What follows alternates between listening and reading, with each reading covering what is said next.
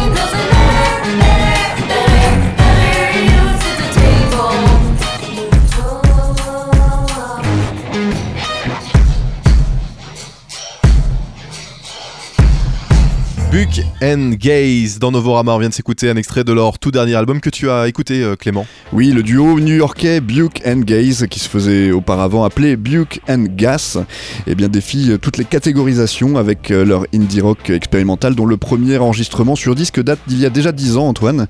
Et le groupe est composé de deux multi-instrumentistes, Aaron Sanchez et Aaron Dyer. La première faisait auparavant partie du groupe Proton Proton, tandis que les deux faisaient partie du groupe Hominid avant de s'associer dans ce projet commun de Buke and Gaze. Et ce nom est aussi celui de deux instruments expérimentaux qu'ils ont créés eux-mêmes. The Buke, qui est une sorte de ukulélé électrique à six cordes, hein, joué par Aaron Dyer, tandis que The Gas est joué par Aaron Sanchez, qui ressemble plus à un mélange entre guitare et basse, gas, gas, voilà, ça a donné ce nom-là. Et leur musique est issue de longues sessions d'improvisation et, de mélange de lignes mélodiques fracturées avec des rythmiques solides mais irrégulières pour un résultat très ludique mais aussi aux qualités curieusement extraterrestres. Les premiers albums du groupe comme Riposte en 2010 ou euh, General Dome en 2013 étaient ancrés dans un jeu de dialogue instrumental entre les deux musiciens, tandis que Scholars, euh, l'album qui nous intéresse aujourd'hui, les voit élargir leurs horizons en territoire plus électronique. Ainsi, des contrôleurs sont venus moderniser leur instrumentation leur permettant d'enclencher des percussions, de changer d'effet, de contrôler leurs harmonies vocales par un simple appui sur un bouton de borne d'arcade. Et comme sur les précédents albums, Scholars utilise des ruptures abruptes et des changements de style au sein de leurs morceaux, ainsi que des changements de tempo euh, étranges, euh, rendant leur musique particulièrement technique et atypique. Voilà en tout cas encore un groupe dont l'inventivité semble ne connaître que peu de barrières, Antoine. Et on s'écoute tout de suite un deuxième extrait de ce nouvel album de Buke Gaze, c'est Flock dans Novorama. Thank you.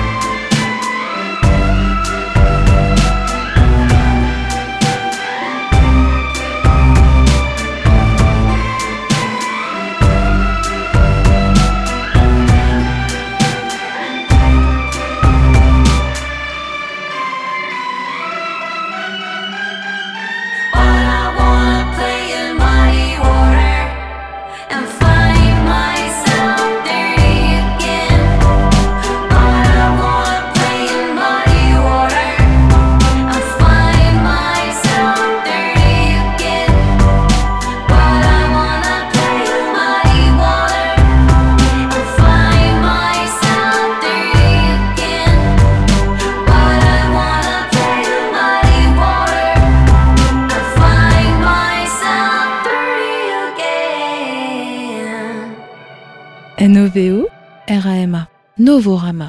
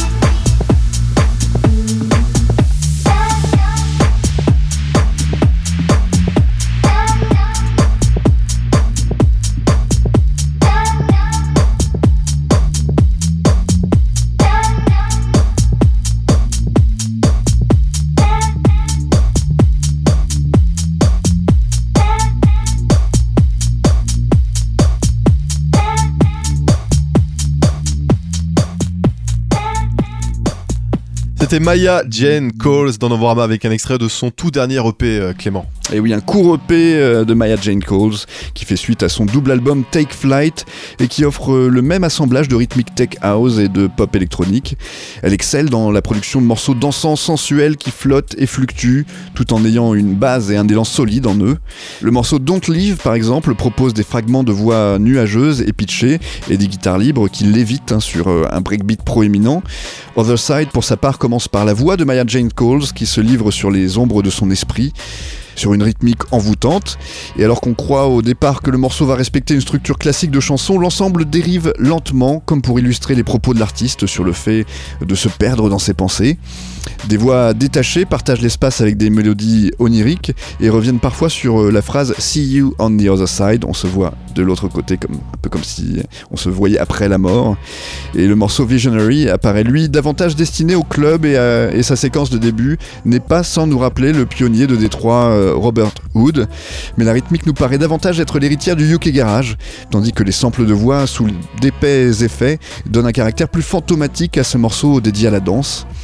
Euh, ensuite, Isolate est le seul morceau qui ralentit le tempo, soit un clin d'œil aux racines trip-hop de Maya Jane Coles, avec sa batterie en staccato, qui soutient une basse digne de Massive Attack et, des courants électroniques distordus. Cette EP est encore une fois pour Maya Jane Coles d'une euh, beauté rare, obscure et vulnérable, et on vous en fait écouter un deuxième extrait avec Waves and Whirlwinds, euh, qui a donné donc son nom à ce nouvel EP de Maya Jane Coles.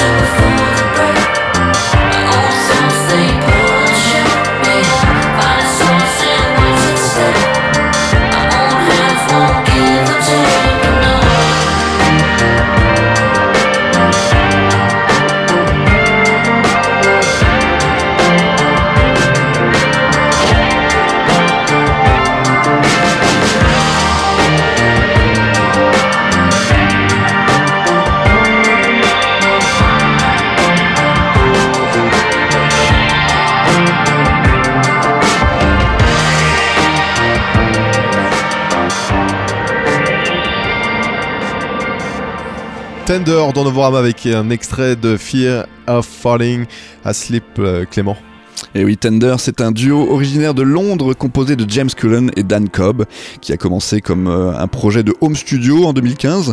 Leurs premiers morceaux teintés de RB électronique ont eu la faveur de nombreuses écoutes sur SoundCloud, ce qui les a encouragés à sortir leur premier EP, Armor, la même année, suivi de deux autres euh, avec EP2 e et EP3, ce qui les a amenés à signer avec le label Partisan, euh, basé à Brooklyn et à Londres.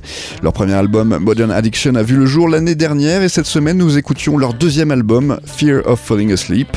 Et les Anglais restent dans le soyeux, le sucre et la mélancolie ouatée avec euh, les dix titres de RB électronique qui composent ce nouvel album, qui est une véritable collection de contradictions, car c'est un disque à propos de la solitude et l'isolement qui encourage les connexions à autrui, une histoire qui parle d'angoisse mais qui offre du réconfort, une chronique de la détresse mais qui promet de l'espoir, autant euh, de sentiments inspirés par les préludes torturés au sommeil, lorsque le silence s'abat et que les doutes et les peurs prennent le dessus, au moment donc euh, de se coucher. Les deux Anglais réussissent magnifiquement à illustrer ces montagnes russes émotionnelles nocturnes tout au long de l'album, à grand renfort de nappes synthétiques qui vous submergent et de guitares délavées qui viennent vous chatouiller dans votre édreton douillet. On vous le fait écouter tout de suite avec Slow Love, un deuxième extrait de ce nouvel album de Tender.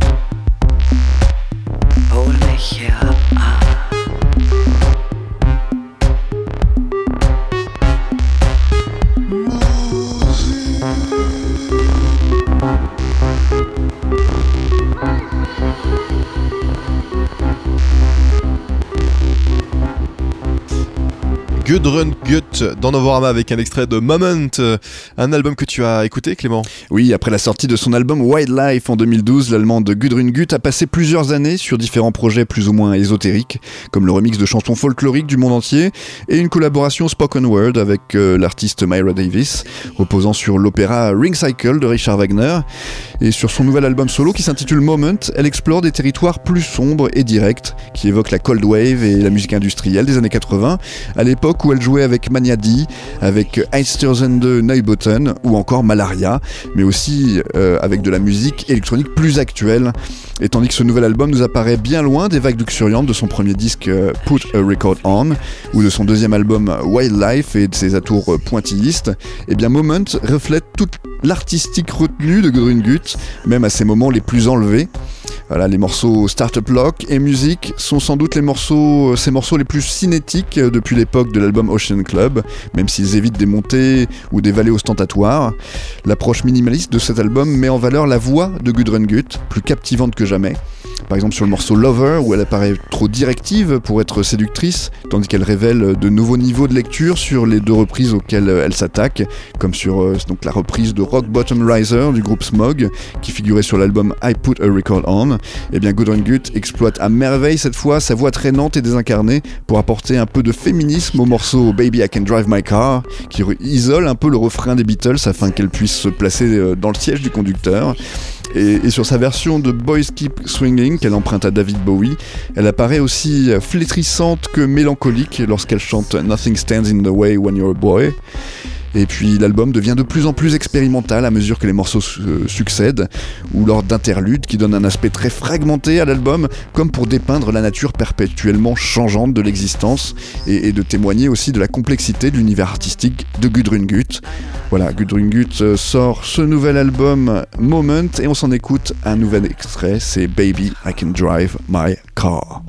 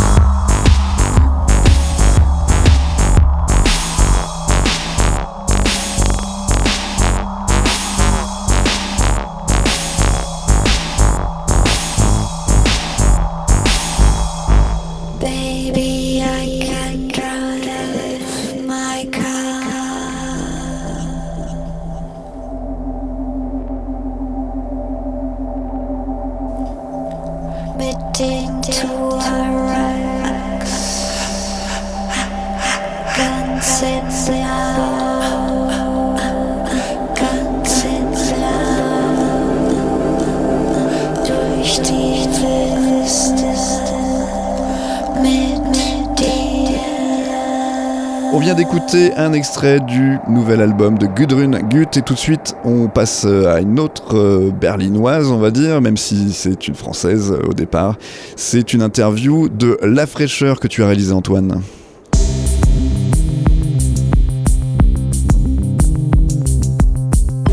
Bonjour la fraîcheur, Salut on est ici euh, au Transmusical et euh, tu viens de sortir un album euh, chez euh, Infine, il s'appelle Self Full Fulfilling Prophecy. Self-fulfilling Ouais, prophecy, c'est-à-dire les prophéties autoréalisatrices. Exactement, c'est ce que j'allais dire justement. Son... C'est quoi C'est euh, prophétie euh, Les prophéties autoréalisatrices. c'est le fait de dire que quelque chose, c'est le fait d'asséner tellement que quelque chose va se passer qu'effectivement, ça, ça, ça, ça crée l'événement.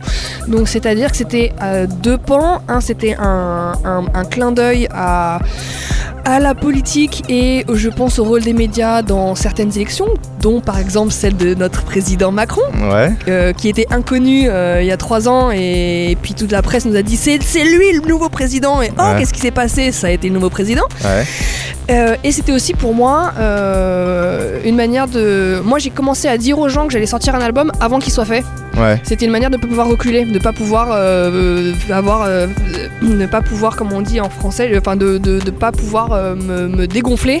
Ouais, donc j'ai commencé à, à parler de mon album avant qu'il soit même une réalité ouais. donc c'était ça, c'était et du coup bah, c'est devenu une réalité, puis une belle réalité parce que j'ai sorti sur un label auquel j'aurais pas espéré, sur lequel j'aurais pas espéré sortir euh, au moment où je me suis dit que j'allais faire un album quoi.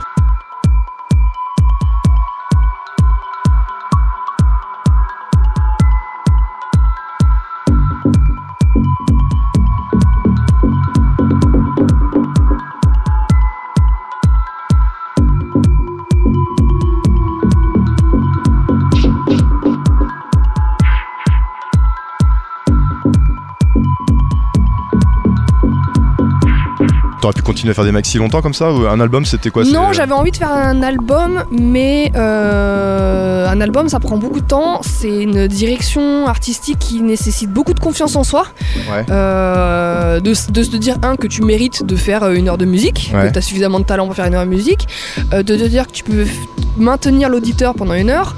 Et moi, autant je suis DJ depuis 15 ans et j'ai, euh, je, je sais, j'ai aucun doute sur mes capacités de DJ. Je sais que je suis un bon DJ et là-dessus j'ai pas de problème. Par contre, euh, ça fait que 3 ans que je suis productrice et je- j'ai encore beaucoup de doutes créatifs euh, là-dessus. Sur- je me considère encore beaucoup pour une dé- comme une débutante et donc le, se dire que tu mérites et que tu es capable de faire un album, c'était pas évident. Et je pense que si j'avais pas eu la résidence à Détroit avec Underground Resistance, je me serais pas mis en tête oh bah tiens, j'ai l'opportunité et il y a quelqu'un qui me fait confiance, qui me dit ok, bah t'es capable de faire un album, vas-y. J'aurais peut-être effectivement continué à faire des maxi à vitam aeternam. Oui, parce que Underground Résistance, où ils ont commencé, ils faisaient des maxi aussi. euh, c'est pas... Oui, mais c'est en fait Ouais. c'est- même pas la validation d'Underground Resistance parce que c'est moi j'ai été envoyé là-bas par une, une, asso- une organisation euh, allemande Ouais. qui promeut les, les les artistes berlinois, euh, mais donc c'était juste de dire quelqu'un fait, me fait confiance et quelqu'un considère que je mérite le temps, l'investissement et voilà et tout d'un coup c'est juste un- une tierce personne, ça aurait pu être n'importe qui, qui juste tant que c'est pas ma mère ou mes potes, tant que quelqu'un me dit non mais vas-y fais ton album, je me dis, Et ah c'est bon, le boss bah, apparemment d'Underground Résistance qui t'a convaincu euh, de, de- de quoi De faire un album euh, un peu politique Non, il m'a pas on- on- convaincu. C'était. On n'a pas parlé euh, de, de ton engagement Non, alors derrière, mais il y a. j'aime pas l'idée, le, le terme convaincu parce que convaincu ça veut dire que tu donnes le crédit à quelqu'un d'autre d'une décision que j'avais déjà prise moi-même. Ouais, mais- Et surtout quand il s'agit de, don- de donner a la validé. décision à un homme. Ouais. quand... euh, Non, en fait ce qui s'est passé c'est que moi j'avais déjà fait de la musique politique avant mon album, le EP qui est sorti juste avant l'album qui s'appelle Heal and Care sur Leonizer, utilise des samples, un d'Obama et un autre de Lauryn Hill qui parle de, de- de sa manière de voir la musique. Donc c'était déjà dans ma tête, c'était évident que j'allais faire continuer dans cette lignée-là euh, d'utiliser des samples politiques dans la musique. Sauf que c'est casse-gueule. Euh, sauf que déjà, un truc con, hein, mais cet EP-là, c'est celui qui est le moins écouté euh, sur Spotify, le moins vendu, etc. Et tout d'un coup, j'ai réalisé qu'en fait, les gens, ils avaient pas du tout envie qu'on les fasse chier avec la politique dans la musique. Et puis, il y avait aussi le double tranchant et que j'ai pris en pleine face après la sortie de l'album, c'est-à-dire que t'afficher volontairement comme politique, comme quelqu'un de politique, ça te ferme autant de portes que ça t'en ouvre. Hmm. Euh, donc tu prends cher en tant qu'humain personnellement et donc à un moment tu dis est-ce que vraiment mon engagement Mais si t'étais euh, engagé à droite, euh, effectivement, ça t'aurait peut-être fermé pas mal de ah portes, non, non, mais, mais, le ça fait ah non plus- mais Ouais. euh, je le, le plus gros Parce euh, la plus grosse conséquence de l'album que j'avais pas envisagé en Ouais. sortant c'est qu'aujourd'hui je reçois des mails d'insultes toutes les semaines. Ah bon sur mon Facebook sur des messages privés Instagram sur mon mail. Les gens sont pas contents. Les gens ils aiment pas que je j'ouvre ma gueule. Et ça j'avais pas prévu parce que je me suis dit au pire les gens Est-ce que tu as vu le, le post de Laurent Garnier euh, qui avait euh, passé les Beurriers Noirs euh, au Rex Club en fin de, set Il avait posté sur, euh, sur Facebook. ok Il s'est fait incendier par, euh, par ses fans, enfin certains qui Ah ouais. effectivement euh, qui pouvaient voter Front National. le- Ouais, ouais, qui pouvaient voter Front National. Et, et beaucoup de gens sont tombés un peu. Et beaucoup de gens qui écoutent de la musique Le électronique qui peuvent aussi le voter truc, facho. que Laurent Garnier, il a plus rien à prouver aujourd'hui. Ouais. Donc même si un fan se vénère, Ouais. euh, ça changera peut-être pas sa carrière, ça lui fera du mal à lui le- humainement, hein, Il n'y avait pas hein, qu'un mais post, il y voilà. avait, il y avait plusieurs Ah ouais, commentaires. Ouais. A major gathering of world leaders in Hamburg, Germany, under the auspices of the G20 summit is taking place. Meanwhile, outside on the streets of Hamburg, there have been days of protests with clashes between protesters and police, resulting in tear gas, water cannons, and arrests. Le truc, c'est que moi, euh, en ouvrant ma gueule en tant que femme et en tant que femme queer, euh, je m'en prends plein la gueule. Euh, si tu regardes tous les commentaires sur les vidéos, euh, Ah ouais. ça s'en prend à mon physique, ça s'en prend à mes valeurs, ça s'en prend à ma vie privée. Ah ouais. Euh, Ah non, je suis pas c'est un voir. truc auquel je l'avais pas. Non, et puis il y en a plein, c'est des commentaires, mais il y en a plein, c'est des messages privés. Je te dis, je reçois des messages de gens qui disent Ah ouais. Ferme bien ta gueule, on en a marre d'écouter. Genre, c'est- c'est c'est violent. Ah ouais. Et, Mais est-ce que tu as déjà vu des, des gens en club te le dire Non. en face Ah non, Donc bah des gens non. qui se cachent. Ah, mais bien sûr, Ah, c'est le troll, Le troll, internet. bien sûr. Sauf que moi, je suis un humain qui. Moi, je sais pas quelle est ta routine du matin, mais moi, je me lève le matin, tu vas mater ton Gmail, ton Instagram, ton Facebook. Ouais. Et moi, aujourd'hui, je me lève le matin et je prends quelques respirations avant d'ouvrir les trucs là parce que je sais pas quel est le, qu'est-ce que, sur quoi je vais Mais tu tomber. reçois comme des mails sympas, j'espère. Ah, je reçois Ouais. aussi des mails Ah, sympas. ouais. Le problème, Mais- c'est que pour savoir si un mail est sympa ou euh, va, te défoncer, faut que tu le lises d'abord. C'est tout ça pour dire que ça, ça, si, ça, ça, ça ferme par quelques portes et euh, ça, donne envie de te battre justement, ça donne envie d'aller plus loin, de. Euh, je sais pas. Non, tu, commences que- à en avoir non, un peu marre et tu- Non, j'en ai pas marre parce que je me vois pas arrêter mon engagement. Là, j'ai lancé une série de t-shirts euh, militants. Euh, avec des messages féministes adressés à- aux femmes de la scène électronique pour qu'elles puissent les porter quand elles jouent pour récupérer l'espace visuel euh, je suis une femme qui joue et c'est pas normalisé mais tout l'intégralité des bénéfices sont reversés à des associations qui luttent pour le droit des femmes pour le droit des trans pour le droit LGBT et pour les demandeurs d'asile Mhm. ça, j'ai lancé ça euh, le mois dernier, donc euh, j'aime autant dire que j'ai pas arrêté aujourd'hui mon militantisme. Euh, par contre, euh, je, me pose la question de plus en plus de la pertinence de parler politique euh, dans, mes, mes- dans les médias. Je pense que peut-être je peux me dire que je le laisse dans ma musique et puis je répondrai plus aux questions. Euh, voilà, surtout que souvent c'est coupé, réduit à des, des clichés. Ce que je peux comprendre, un journaliste, je suis, tr- un, je suis très bavarde et un journaliste de l'autre côté a un certain nombre de caractères maximum. Il faut faire rentrer les choses dans les cases.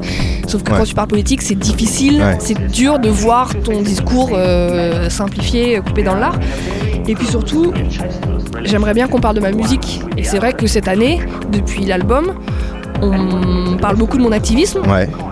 et on me parle beaucoup moins de ma musique. Et je fais de la musique.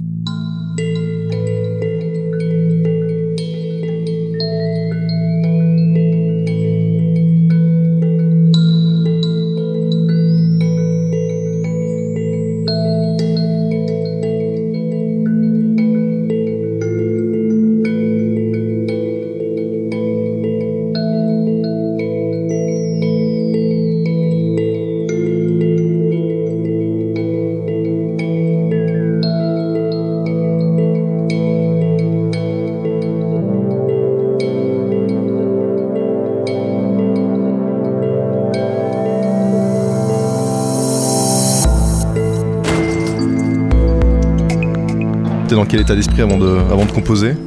Faut que tu sois dans un état Euh, particulier. Non, faut pas que je sois dans un état particulier. Euh, faut juste que j'ai le temps. Le- le- mon souci principal aujourd'hui, c'est que j'ai envie de faire de la musique et que je suis tout le temps en tournée.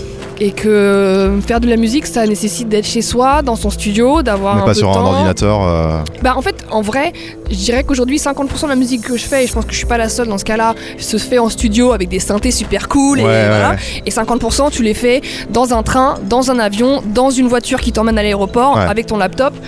Euh, mais c'est surtout une question de- d'avoir le d'avoir le- l'espace de cerveau euh, disponible. C'est-à-dire que là, tu vois, je me suis dit, je suis rentrée à- de New York mardi, je me suis dit, allez, cette semaine, parce qu'il faut que je finisse mon EP pour la fin de la- l'année, je fais cette semaine au studio. Bon, bah, j'ai passé la semaine à être jet lag, j'ai entendu dire que j'ai pas fait de musique cette semaine. Ouais. Donc, c'est pas tant un état d'esprit, je pense que le plus dur aujourd'hui, c'est de trouver le temps, le calme.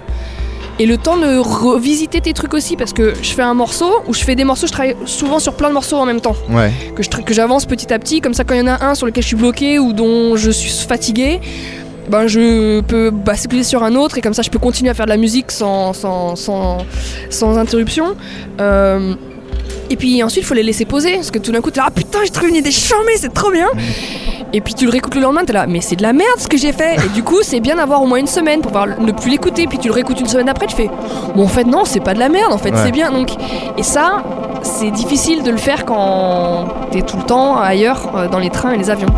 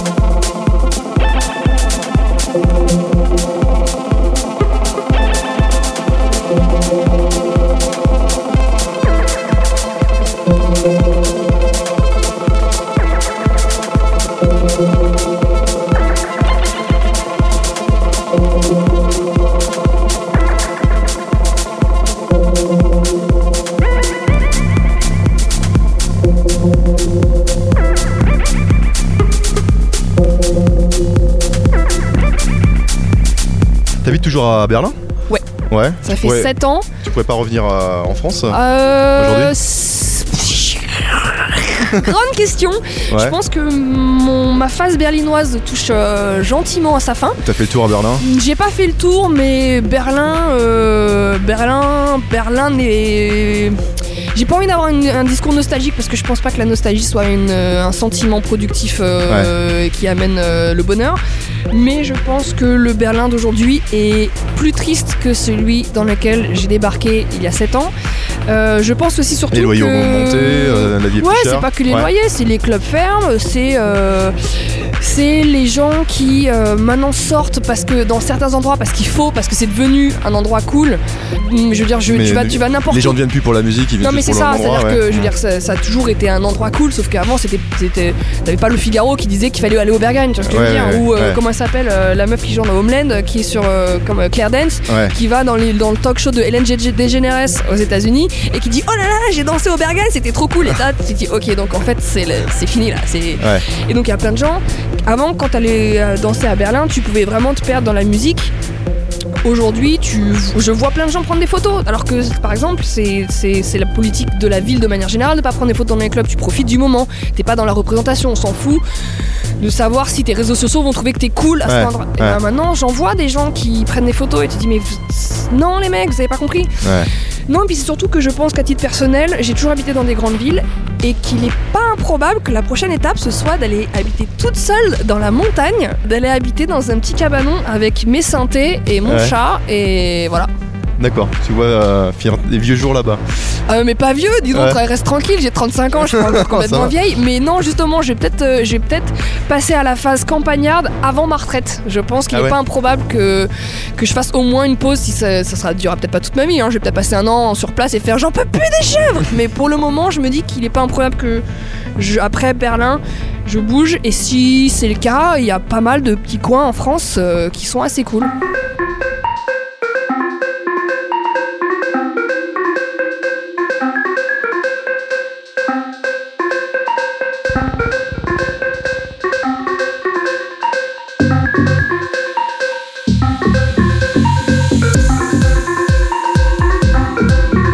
La Love Parade à Berlin. Euh, Aujourd'hui, on a encore euh, la Techno Parade à Paris.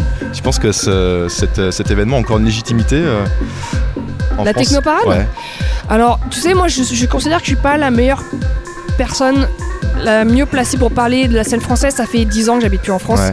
Et donc, j'ai pas envie, juste parce que mon passeport dit que je suis française, que euh, j'ai tout d'un coup euh, parole d'évangile sur la scène. Je pense qu'il faudrait mieux demander à des gens qui sont restés, Ouais. qui ont construit la scène, qui ont lutté pour la maintenir en vie à des moments où. Parce qu'on parle de, ok, les, les loyers à Berlin euh, augmentent, c'est difficile. À Paris, ils ont toujours été l'enfer. Donc, ça, Ouais, ça a toujours été compliqué. Et ça, et ça de- continue à monter. et ça continue en plus. À, à Paris, pour avoir un club, il faut avoir un cash de ouf. Mm. Donc quand les gens disent il n'y a pas assez d'offres à Paris, je fais bah ouais, mais parce que ça s'adresse qu'à euh, certains propriétaires richissimes qui Et dernièrement, tu devais jouer à Pantin dans un dans un warehouse, enfin dans Ouais, dans un euh, énorme ouais, dans- au Centre au national des arts ouais. plastiques. Euh, une- un événement qui a été annulé euh, un peu en dernière minute. Ah, complètement, en dernière minute, ils ont annulé à 16h le jour même, c'est dur. C'est quand même. Euh, moi je suis pas étonnée, j'ai été ultra Ouais. déçue, j'étais très très triste parce que j'attendais euh, ce gig là en particulier avec beaucoup d'impatience. Le problème c'est qu'aujourd'hui on est dans un endroit où euh, on est dans une, dans une époque où euh, si tu fais un événement gratuit, déjà t'es pas légitime. Mm. Euh, C'est-à-dire que c'est pas les événements euh, à 45 euros la nuit qui sont fermés, hein. c'est pas Mm. les événements Oui, euh, qui font du cash qui fait. sont fermés. C'est un événement gratuit. C'est un, un événement gratuit dans une zone, dans, un, dans un espace tellement grand que ça aurait rassemblé des gens de tous les horizons. Parce que justement c'est gratuit, parce Ouais. que c'est pas dans les beaux quartiers de Paris, parce que c'est organisé par une Gwyn avec euh, des meufs Ouais. et des Gwyn sur le line-up. On, a- on avait là tout d'un coup la possibilité de, pouvoir rassembler les gens, et je pense que ça aussi ça fait chier. C'est-à-dire que tout d'un coup, euh, rassembler les gens aujourd'hui, rien que le fait que dès que t'as quelques personnes dans la rue, tu dis oh là là, euh, on se rassemble pour foutre le bordel. Non, tu te rassembles pour être heureux, pour euh, lâcher la pression. Pour... Et aujourd'hui, on est dans une perspective sécuritaire où dès que t'as plus de 10 personnes au même endroit, on se dit oh putain, ça y est. C'est le début d'une manif, ils vont foutre le bordel. Et c'est vrai Et que là, en plus, on est dans le cadre euh, des gilets jaunes. Voilà. C'est ça, c'est que dès que, dès que que tu dis, dans une interview, tu disais euh, on n'a jamais été aussi endormi qu'aujourd'hui.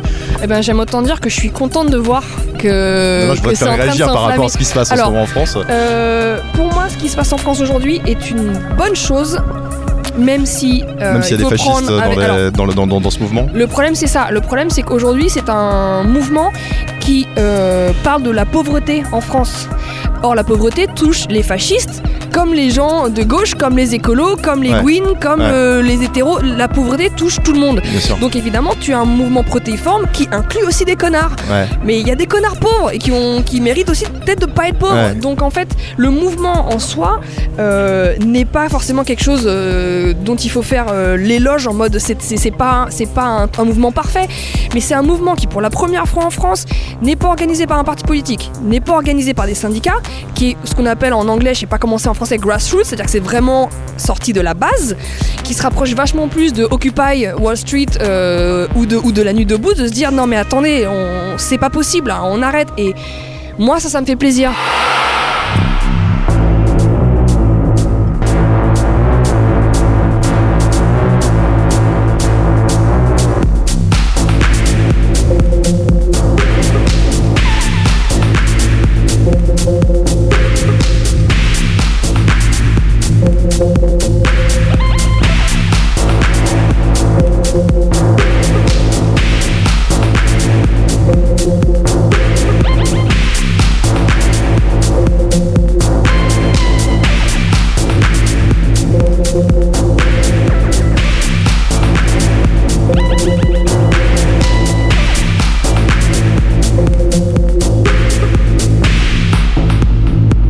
Dernière question. Vas-y, balance. Euh, La fraîcheur, qu'est-ce qu'on peut te souhaiter de mieux aujourd'hui de me parler de musique dans les prochaines interviews.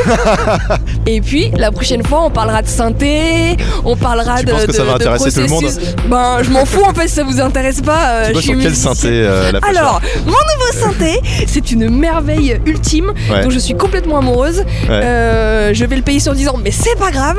Euh, Ah, t'es une, et- une grosse geek comme ça de. Non, je suis pas une grosse geek, mais il y a des synthés comme ça qui m'ont changé vraiment vraiment mon flow, de mon workflow et ma manière de travailler. Et j'ai réalisé que euh, comme je suis pas une geek justement et que même mon Ableton, je le connais à peine, euh, je trifouille beaucoup, je suis, voilà, je suis pas du tout une geek euh, technique. J'ai besoin de travailler avec des synthés qui sont physiquement gros pour pouvoir être impliqué physiquement dans la composition.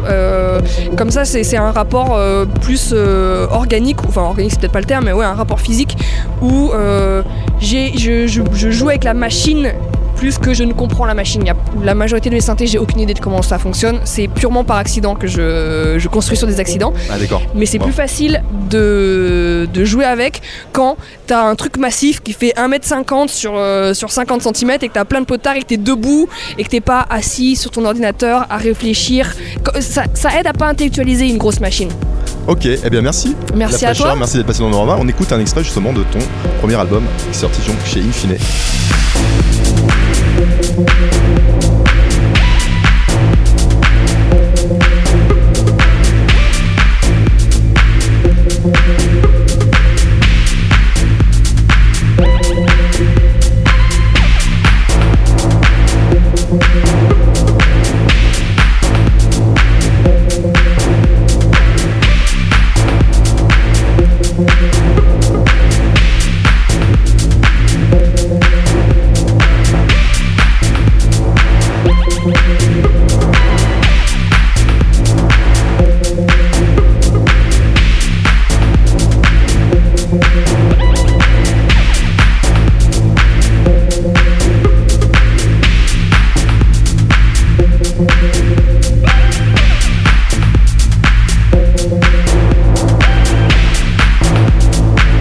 C'était La Fraîcheur dans Novorama et une interview que vous pouvez réécouter sur notre site internet Novorama.com, vous connaissez l'adresse. Novorama, N-O-V-O, R-A-M-A. On se retrouve la semaine prochaine, même jour, même heure. Salut Salut Antoine.